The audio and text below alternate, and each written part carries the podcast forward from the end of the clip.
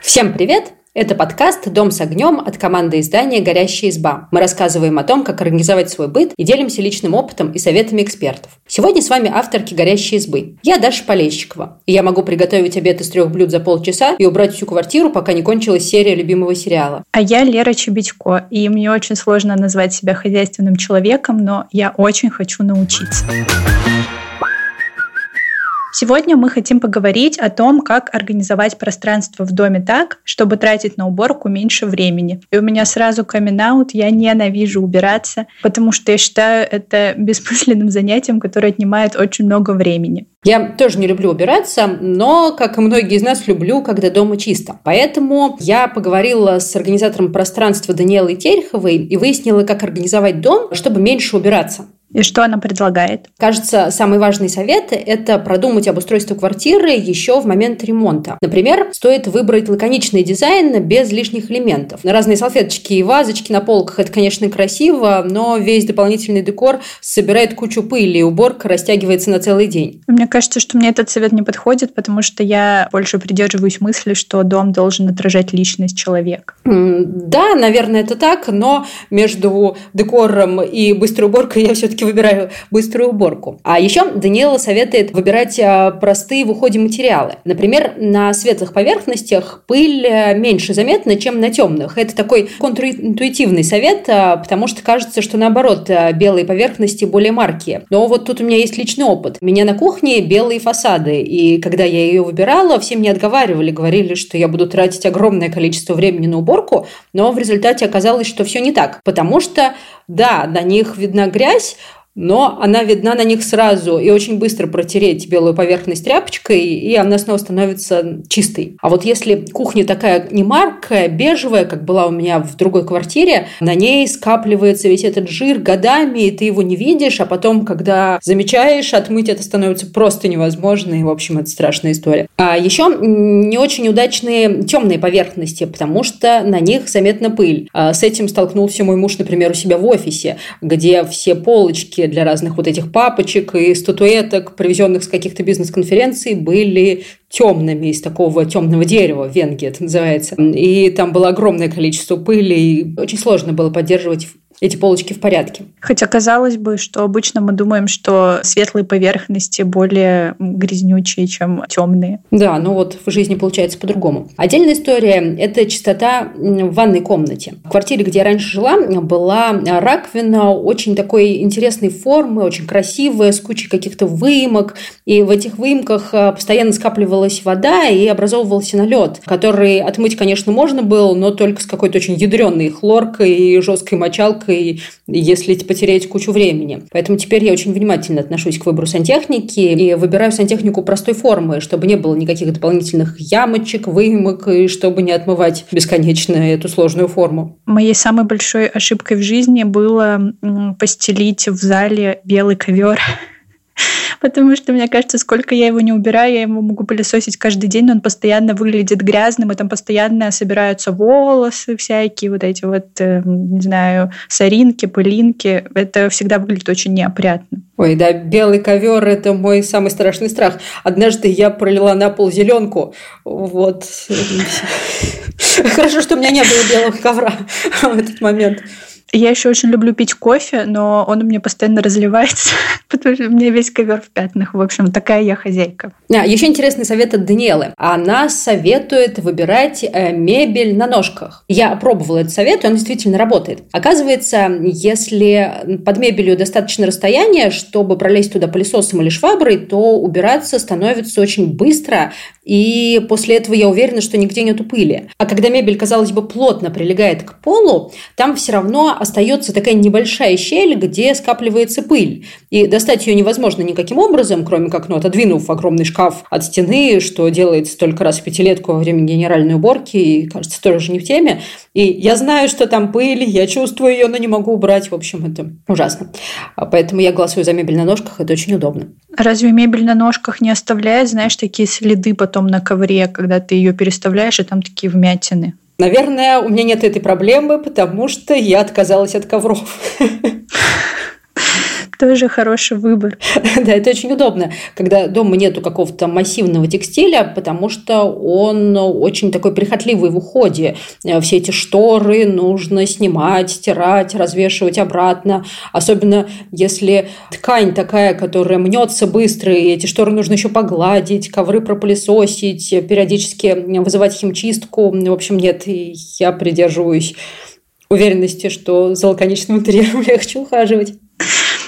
Возможно. Но ты вот говорила про там выбирайте мебель на ножках, потом рассказала историю про раковину, как ты ее выбрала. А вот, например, я живу в съемной квартире, у меня нет возможности сделать тут ремонт. А есть ли какие-то, не знаю, э, способы, как, эм, ну, например, в съемных квартирах облегчить уборку? А, конечно, есть. И самый простой и такой банальный совет – это избавиться от лишних вещей. Потому что если вещей слишком много, то наводить порядок будет довольно сложно. Будешь просто перекладывать хлам а, с места на место. Поэтому первое, что нужно сделать, это расхламиться и оставить только то, чем действительно пользуешься. Мы в «Горящей избе» писали о разных способах расхламления, обращались к экспертам, таким как а, Мари Кондо. А, и, в общем, там есть полезные советы, ссылки на эти материалы ищите в описании. Кстати, мне кажется, расхламление – это единственный метод, к которому я периодически прибегаю. То есть я устраиваю там полностью шкаф перебираю, полностью перебираю тумбочки раз в какое-то время и избавляюсь от лишнего. Мне кажется, самое сложное – избавляться от тех вещей, которые ну, действительно дорогие, вызывают такие ностальгические воспоминания. И в этом смысле мне очень понравился совет из книги про предсмертную уборку. Там авторка советует э, оставить коробочку для воспоминаний и складывать туда всякие дорогие сердцу вещи, чтобы потом долгими вечерами перебирать их и вспоминать что-то приятное. Но у нее указан один важный параметр. Коробочка должна быть не слишком большой, не больше такой стандартной коробки из-под обуви, иначе ностальгическая коробочка разрастется в ностальгический шкаф, потом в ностальгическую комнату. Это неостановимый процесс. У меня, кстати, тоже есть такая коробочка, и она как раз-таки размером с обувную, но, честно сказать, название «Предсмертная уборка» звучит пугающе. Что это вообще такое? В общем, так называется э, книга э, шведской авторки Маргареты Магнусон. Это распространенная в Швеции практика, но она описала ее более подробно. В общем, предсмертная уборка – это уборка, которая, ну, очевидно, делается в квартире э, человека, который недавно ушел из жизни. И обычно это довольно такая мучительная практика, когда нужно разобрать кучу хлама. И вот Маргарета решила, что она не хочет э, своих родственников заставлять заниматься этим неприятным делом и займется своей предсмертной уборкой сама. А потом она поняла, что это вообще очень такой интересный подход к расхламлению и вообще хранению вещей, когда ты сразу думаешь о том, зачем ты это хранишь, принесет ли тебе это какую-то пользу, или лучше сразу дать вещам новую жизнь и отдать их тем, кому они действительно нужны. Она пришла а, к этой идее, когда переезжала из квартиры побольше в квартиру поменьше после смерти мужа и была вынуждена перебрать вот все, что скопилось за жизнь, и это потребовало много времени и сил. И тогда она вот написала по своему опыту книгу. Фишка в том, что предсмертной уборкой можно заниматься не только когда тебе за 80, а в общем в любой момент жизни думать о том, что действительно тебе тут нужно, что приносит счастье, чем ты сам будешь пользоваться, а не хранишь просто так для там каких-то других людей лучших времен. И вот так так сразу относиться к своим вещам и к хранению. Кажется, это такой очень интересный подход. Посмотрите ее советы в нашем материале. Звучит круто, и мне кажется, что э, если я прочитаю эту книгу или ее советы, то я просто пол дома вынесу. Но так, понятно, с эм, расхламлением мы разобрались. А вот э, как ты хранишь оставшиеся вещи, чтобы все выглядело чистенько и аккуратненько? Мне очень понравился а, совет а, организатора пространства Даниэлы Тереховой полностью освободить все поверхности. Речь идет, например, о столешнице на кухне, о рабочем столе, о поверхностях всяких комодов, тумбочек. У меня всегда в таких местах скапливался лишний хлам. И, во-первых, в комнате появлялся такой визуальный мусор и ощущение бардака, а во-вторых, убираться в этих местах стало неудобно. И, в общем, это классная идея освободить все поверхности. Например, а, сейчас я на кухне не храню ничего, даже ну, условные соли масло у меня стоят где-то в ящике. Я их достаю только когда готовлю, а потом убираю на место. И оказалось, что очень удобно, ну, например, протирать крошки. Не нужно ничего отодвигать, они никуда не заваливаются, а просто протер, и все, это очень быстро и удобно. А вот все оставшиеся вещи по шкафам удобно хранить в коробочках коробочках или органайзерах. Они бывают всякие разные, бывают с разделителями, чтобы можно было разложить мелкие вещи. А, но мне особенно нравятся прозрачные коробочки, потому что сразу видно, что в них лежит, и я могу быстро найти нужную вещь. А если коробочек прозрачных под рукой нету, а, можно подписывать коробочки, об этом тоже Даниэла нам рассказала. И говорят, что это помогает поддерживать порядок, потому что если на коробочке написано, ну, например, батарейки, э, сложно положить туда не батарейки, а что-то другое. И я видела в интернете картинки очень организованных шкафов, где были подписаны даже не коробочки, а полки. То есть прямо на полочку приклеен стикер, на нем написано джинсы, свитера, футболки и идеальный порядок. В общем, я это не тестировала, но впечатляет и воодушевляет такой опыт. Я очень завидую организованности таких людей, потому что, серьезно, для меня это не работает.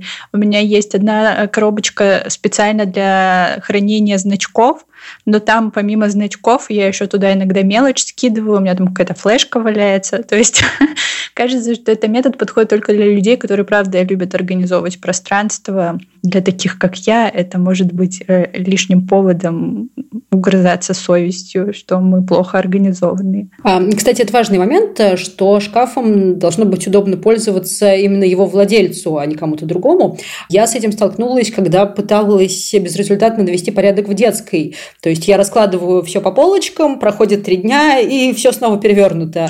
И казалось, что это не работает. Не работало до тех пор, пока мы с сыном не а, выбрали, не организовали ему шкаф ну, прямо по его желанию. Например, мне казалось, что это неудобно, но вместо полочек он выбрал такие корзиночки, которые выезжают. Они сеткой сделаны, и в них видно, какие вещи лежат. А если вдруг неохота что-то аккуратно складывать, можно просто ну, запулить туда все штаны и футболки, и ну, в целом в комнате порядок, и он знает, откуда выудить нужную футболку. Его все устраивает. Как я его понимаю, у тебя очень продуманный и гениальный сын. Так что рекламируем эти корзиночки, это очень удобно. А есть ли у тебя в квартире какие-нибудь э, сложные места, в которых тебе трудно навести порядок? Ну, на самом деле есть, эм, и это нижние полки в шкафах. Обычно это не полки, а такое большое пространство, где ну, что-то хранить кажется неудобно, но оно само собой зарастает, а туда запихиваются какие-то мешки с неразобранными вещами, пылесос, э, пакет с пакетами, которые есть в каждой семье. И в результате вот это вот пространство, казалось бы, большое, оно очень быстро захламляется, и найти там ничего невозможно. Я даже, честно говоря, сама иногда не знаю, что там лежит. И советуют э, вытащить все с этих нижних полок и либо вообще оставить их пустыми, а, либо также какими-то большими контейнерами и коробками организовать там хранение. Ну, в общем-то, можно сложить все то же самое, только организовать по контейнерам, и так хотя бы будешь представлять, что там лежит, и можно будет эти контейнеры выдвигать, ну, чтобы, например, протереть пыль или пропылесосить. В итоге это превратится просто в полки с контейнерами. 夜 А вообще, что помогает тебе поддерживать порядок у тебя дома? Вот нашей семье э, помогло составить четкий график уборки. Мы договорились, что будем убираться все вместе и тратить на это субботнее утро. А теперь у каждого есть свои обязанности. Э, мы знаем, что в это время мы убираемся. И, в общем, как-то постепенно мы смирились с этой необходимостью и действительно начали наводить порядок субботним утром. Нам очень помогло, что каждый выбрал себе какую-то такую, ну, условно приятную обязанность или то, что он не против делать. Например, э, дети наводят порядок в своих комнатах, э, муж э, пылесосит и моет полы, а я убираю на кухне и мою сантехнику. И в результате вся эта уборка занимает пару часов, но зато остаток недели у нас чисто, а в будние дни мы не тратим время на какую-то лишнюю уборку. А еще очень помогает не экономить на средствах для уборки. Например, у нас два пылесоса. Один такой большой, мощный, он даже может собирать воду, воду, и мы его достаем только вот раз в неделю по субботам, на остальное время он хранится в кладовке. А для других целей, когда нужно быстро собрать ну, что-то рассыпанное или крошки, у нас есть маленький беспроводной ручной пылесос, который не такой мощный, но зато его можно очень быстро достать, быстро пропылесосить и убрать на место. Это очень удобно. Еще хорошей идеей было перестать использовать вот самодельные тряпочки из всяких разных футболок, которые обычно как-то жутко выглядят, сразу становятся грязными и неудобными, их противно брать в руки, а использовать вот такие цветные тряпочки из микрофибры. Они действительно очень хорошо впитывают воду, и ими удобно это стало для меня сюрпризом. Ими удобно мыть зеркала. Они совсем не оставляют разводов, и если взять две тряпочки из микрофибры, одну намочить, другую оставить сухой, и сначала протереть зеркало влажной тряпочкой, а потом начисто сухой, то зеркало становится чистым даже без всяких средств. В общем, это очень классно и удобно. Рекламирую тряпочки из микрофибры. Можно сделать э, потом рекламную сноску с тряпочками, ящичками. На самом деле про тряпочки из микрофибры и зеркала полезный совет, потому что я важно. Мне нравится мыть зеркала, но меня бесит, когда там остаются разводы, и, возможно, я попробую этот лайфхак. А еще все-таки я попробую расхламиться по методу предсмертной уборки, потому что кажется, что для меня это актуально. И я по методу твоего сына куплю себе ящички для одежды выдвижные. Мне кажется, что это тоже в моем стиле. Мне это подойдет организовать пространство, по крайней мере, в шкафу. Да, рада, что тебе понравился этот совет. А еще мне кажется, что главное не уделять уборке слишком много внимания и жить с удовольствием. Приятно, когда дома чисто, но нет ничего страшного, если однажды вы пропустите еженедельную уборку ради интересной поездки или встречи с друзьями. А я напоминаю, что все тексты, которые мы упоминали, будут доступны в описании. Если вам есть что рассказать по теме выпуска, оставляйте свои комментарии в соцсетях. Также подписывайтесь на подкаст «Дом с огнем», ставьте лайки и слушайте на всех популярных платформах. Всем пока! Пока-пока!